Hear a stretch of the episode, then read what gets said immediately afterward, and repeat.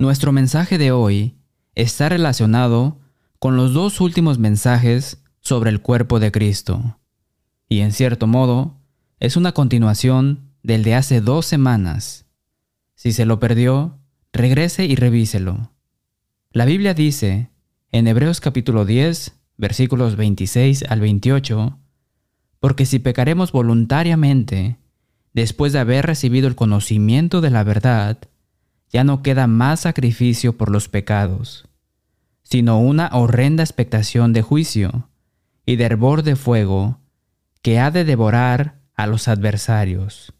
El que viola la ley de Moisés, por el testimonio de dos o tres testigos, muere irremisiblemente. La mayoría de los creyentes entienden el grave error que cometieron los judíos al tomar la ley de Moisés a la ligera.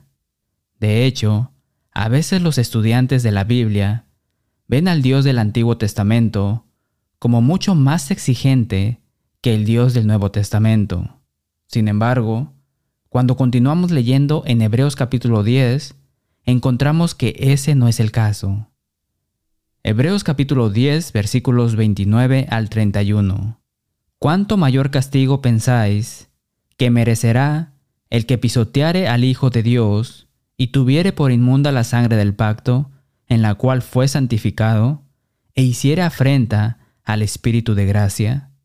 Pues conocemos al que dijo, Mía es la venganza, yo daré el pago, dice el Señor. Y otra vez, el Señor juzgará a su pueblo.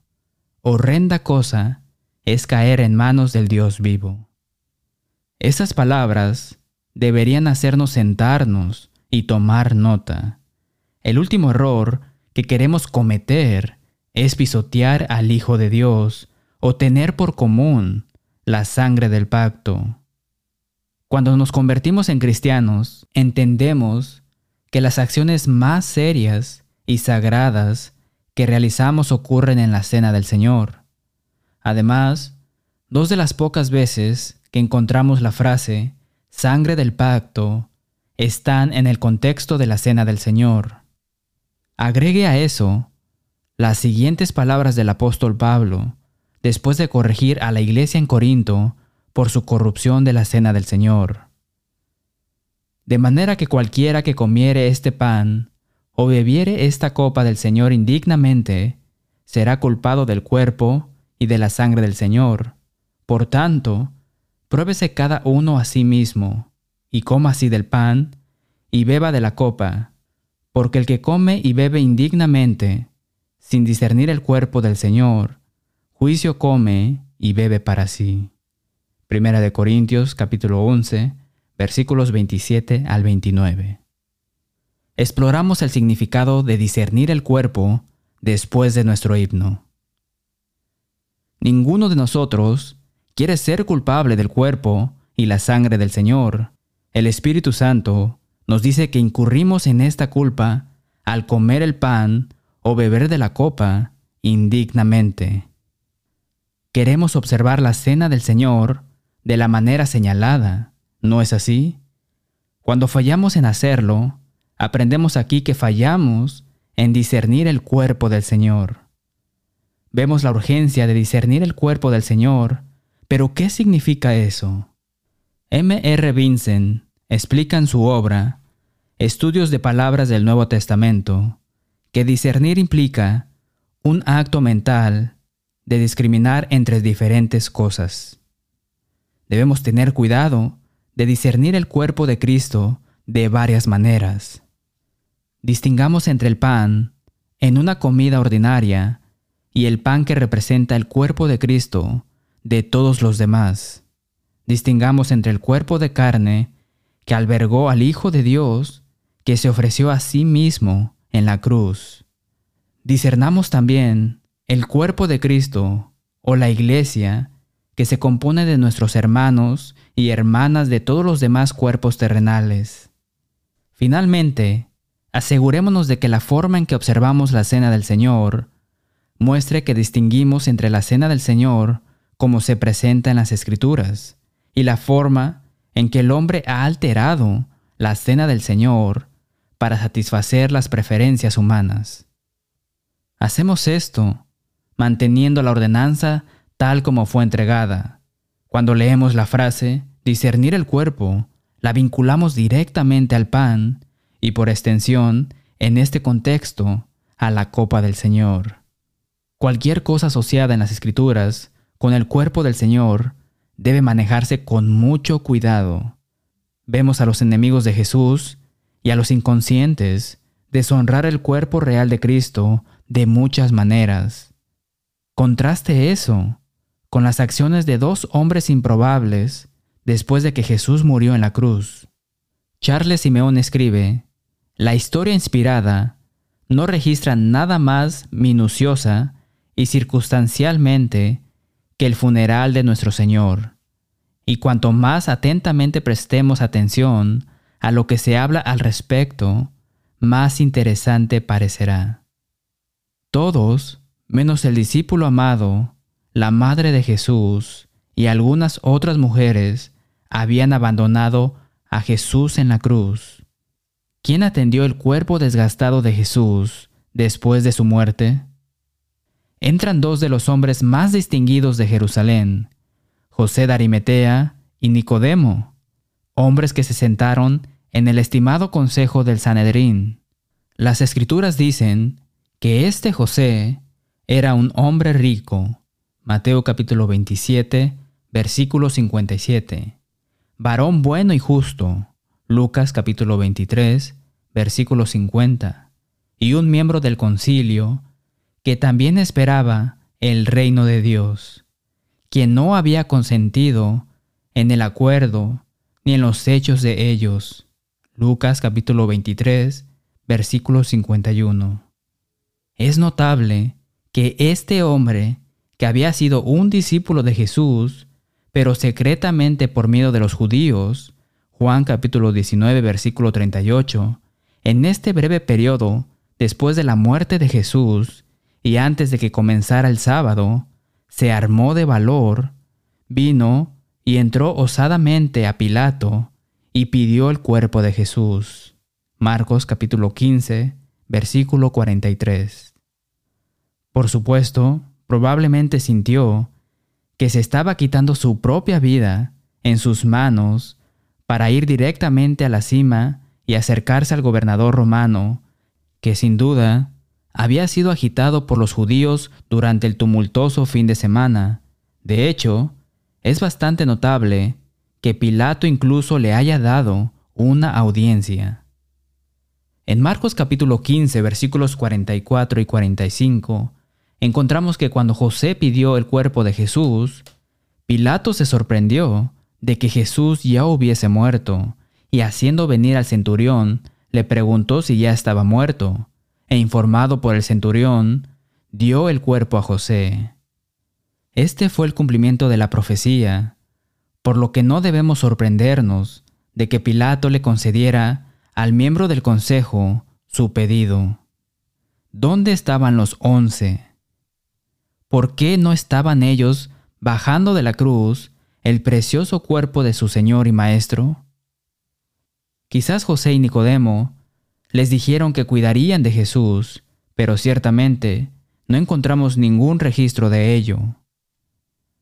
Rara vez lloro, pero cuando contemplé los siguientes pensamientos, lloré.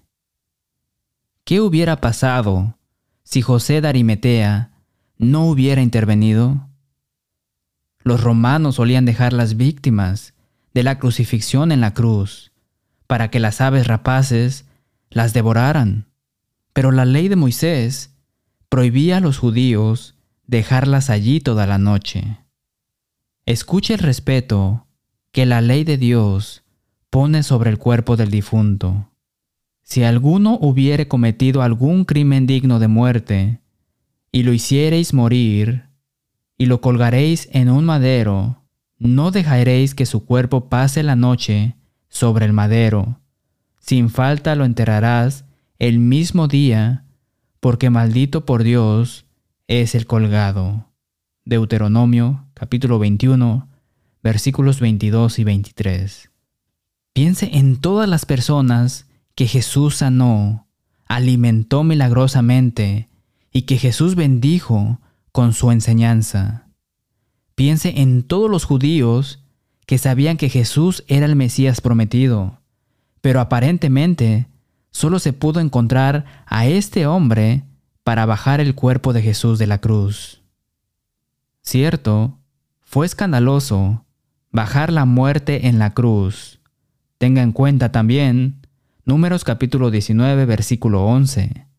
El que tocare cadáver de cualquier persona será inmundo siete días. Nada de eso parecía importarle a José. Él amaba al Señor.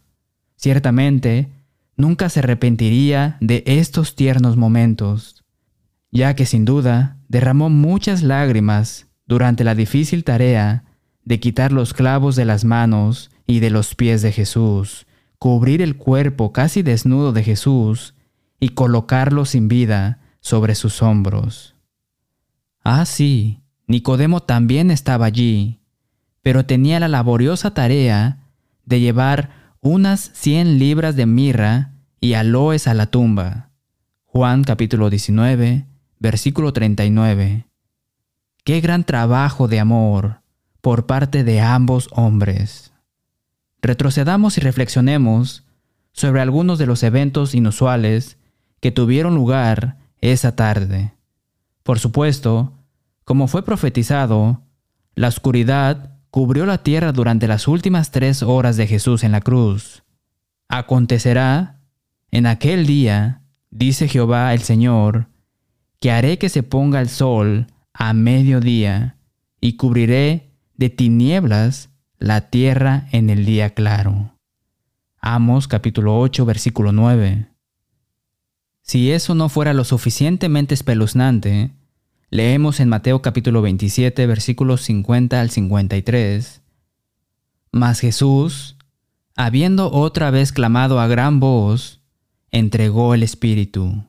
Y he aquí, el velo del templo, cuatro pulgadas de espesor, según la tradición judía, se rasgó en dos, de arriba abajo, y la tierra tembló, y las rocas se partieron, y se abrieron los sepulcros, y muchos cuerpos de santos que habían dormido se levantaron, y salieron de los sepulcros, después de la resurrección de Él, vinieron a la santa ciudad, y aparecieron a muchos. Mientras tanto, los autoproclamados portadores del feetro de Jesús cargaron el cuerpo de Jesús. Ciertamente, trataron el cuerpo de Jesús con cuidado. Asumieron la responsabilidad del funeral muy pequeño, por así decirlo. Cuando José de Arimetea y Nicodemo recuperaron el cuerpo de Jesús, encontraron su trasero hecho trizas, su cuerpo cabelludo lleno de heridas punzantes, sus manos y pies empalados, su costado cortado por una lanza. En resumen, un cuerpo completamente exprimido por la pérdida de sangre y deshidratación. Y sin embargo, a pesar de las diversas formas de tortura desatadas sobre el cuerpo de Jesús, observe cómo la escritura alude al respeto que José de Arimetea y Nicodemo le dieron al cuerpo de Jesús después de la muerte. Compare esto con los incineradores móviles que según los informes, un ejército moderno lleva a la batalla para no tener que enterrar a sus soldados y quizás para reducir el número de bajas. Qué falta de respeto hacia esos hombres, sus familias y el cuerpo con el que el Señor los bendijo. Cuando considero mi deber hoy, con el cuerpo de Jesús hoy, espiritualmente hablando, pienso en la frase tratar con cuidado. La determinación de cómo se trataría el cuerpo de Jesús no se hizo en el último día o dos de su vida, lejos de ahí. De hecho, leemos en Apocalipsis capítulo 13, versículo 8, del libro de la vida del Cordero, que fue inmolado desde el principio del mundo. Pasemos a la Pascua, en Éxodo capítulo 12, versículos 3 al 11, siempre que lea acerca de la Pascua, debe discernir el cuerpo de Cristo. Hablad a toda la congregación de Israel, diciendo, En el diez de este mes, tómese cada uno un cordero según las familias de los padres, un cordero por familia. Mas si la familia fuere tan pequeña que no baste para comer el cordero, entonces él y su vecino, inmediato a su casa, tomarán uno según el número de las personas, conforme al comer de cada hombre, haréis la cuenta sobre el cordero. El cordero de la Pascua señaló hacia el cuerpo de Cristo. Isaías capítulo 53, versículo 7. Angustiado él y afligido, no abrió su boca, como cordero fue llevado al matadero, y como oveja delante de sus trasquiladores, enmudeció y no abrió su boca. Por cierto, este era el pasaje que el eunuco etíope estaba leyendo en Hechos capítulo 8. Leemos en Juan capítulo 1 versículo 29, el siguiente día vio Juan a Jesús que venía a él y dijo, He aquí el Cordero de Dios que quita el pecado del mundo. Primera de Corintios capítulo 5 versículo 7. Porque nuestra Pascua, que es Cristo, ya fue sacrificada por nosotros. No creo que sea posible hacer un vínculo más directo entre Jesús y el Cordero de la Pascua que el que tenemos en estas escrituras, a menos que se señale a Jesús instituyendo la cena del Señor durante su observancia final de la Pascua con sus discípulos. Volviendo a Éxodo capítulo 12, versículo 5, el animal será sin defecto, macho de un año, lo tomaréis de las ovejas o de las cabras. Disierna el cuerpo del Señor cuando usted lee, versículo 3, un cordero por familia. ¿Cuántos? Versículo 5. Sin defecto. Este requisito apuntaba típicamente o proféticamente al hecho de que Jesús estaría sin pecado. Macho de un año. Este requisito apuntaba típica o proféticamente al hecho de que Jesús sería un hombre y que sería asesinado en su mejor momento. Versículo 6 y lo inmolará toda la congregación del pueblo de Israel entre las dos tardes. Esto apunta al hecho de que todo Israel, debido a su pecado, fue responsable por la muerte del Cordero. Las dos tardes, o en el crepúsculo, literalmente, entre las dos tardes, George Rawlinson, entre las 3 pm y puesta del sol. Kaufman, mientras tanto, aprendemos en Mateo capítulo 27, versículo 46, que Jesús murió a la hora novena o alrededor de las 3 pm. Curiosamente, se debía comer un cordero singular en cada hogar observando la Pascua, y lo inmolará o matarán toda la congregación del pueblo de Israel entre las dos tardes o en el crepúsculo. En el versículo 7, versículo 8, versículo 9, versículo 10 y versículo 11 habla de comerlo singular, refiriéndose al Cordero de la Pascua. Esto no significaba que todos los judíos tenían que comer del mismo Cordero. No, había un cordero por casa. De manera similar, cuando hablamos del pan o la copa, no nos referimos a un artículo singular del que deben participar todos los cristianos del mundo. Eso es tan tonto como sugerir que todo Israel come el mismo cordero. Una vez más, la adoración de la iglesia siempre se realiza en congregación. por lo que los miembros de cada congregación deben participar de un solo pan y una sola copa. Versículo 7. Y tomarán de la sangre y la pondrán en los dos postes y en el dintel de las casas en que lo han de comer. Cuando veo a los chicos, pasaré por encima de ti. Versículo 9. Asada al fuego, su cabeza con sus pies y sus entrañas. Kale y Delish, como Rashi lo explica correctamente, indiviso o entero, de modo que ni la cabeza ni los muslos fueron cortados y ningún hueso fue roto. Debía ser asado para que pudiera colocarse sobre la mesa sin dividir y esencialmente sin cambios.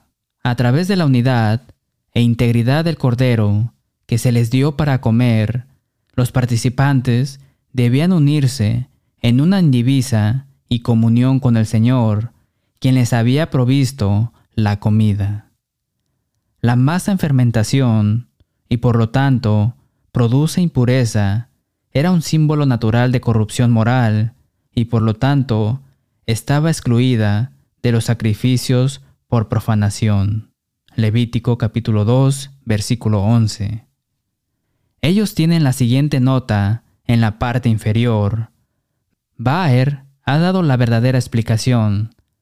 Al evitar la rotura de los huesos, el animal se conservó en completa integridad, imperturable y completo. Salmo 34, versículo 20.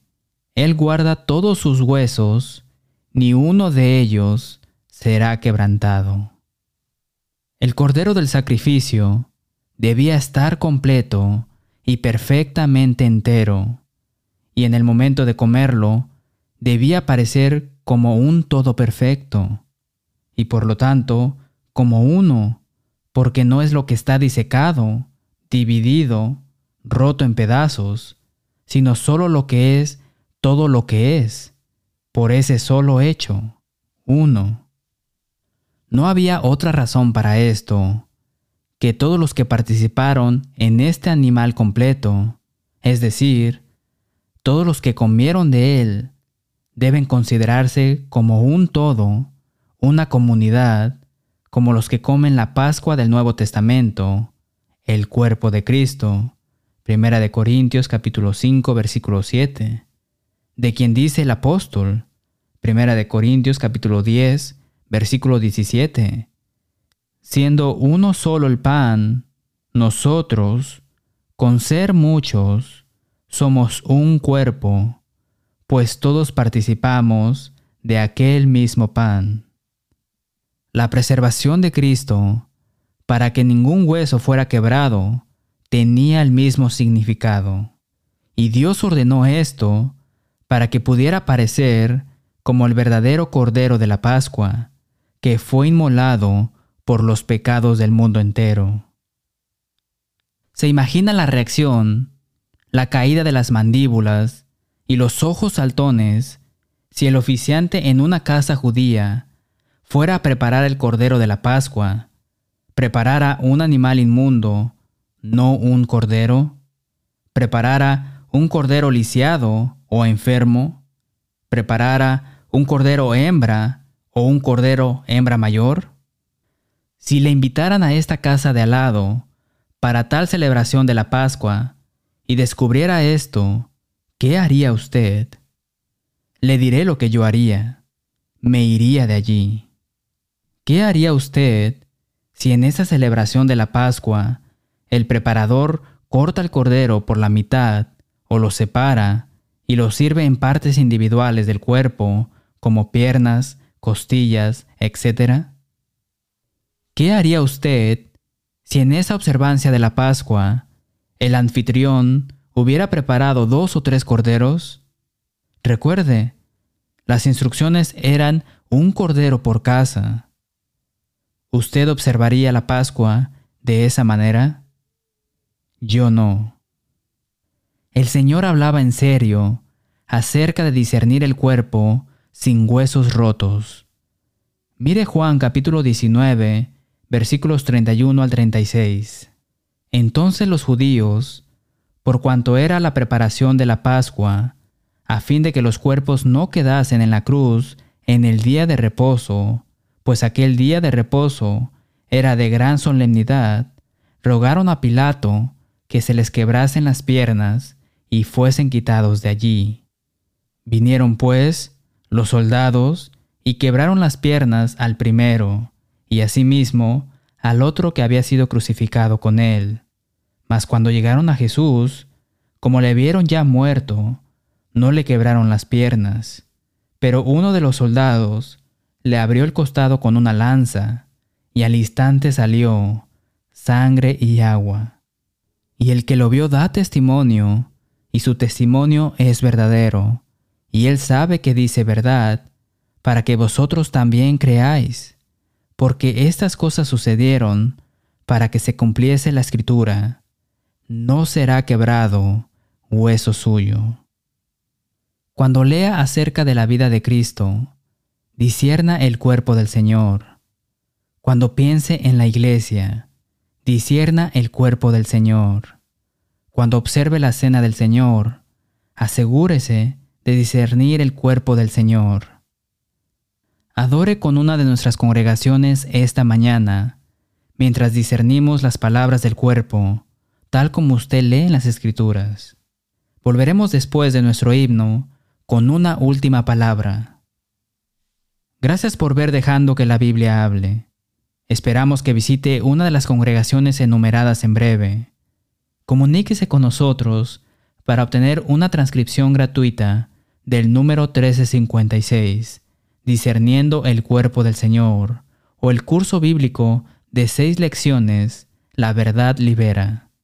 Mire videos, escuche audios o lea transcripciones de 500 mensajes en letthebiblespeak.com.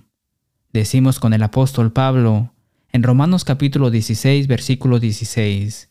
Os saludan todas las iglesias de Cristo. Hasta la próxima semana y que Dios les bendiga.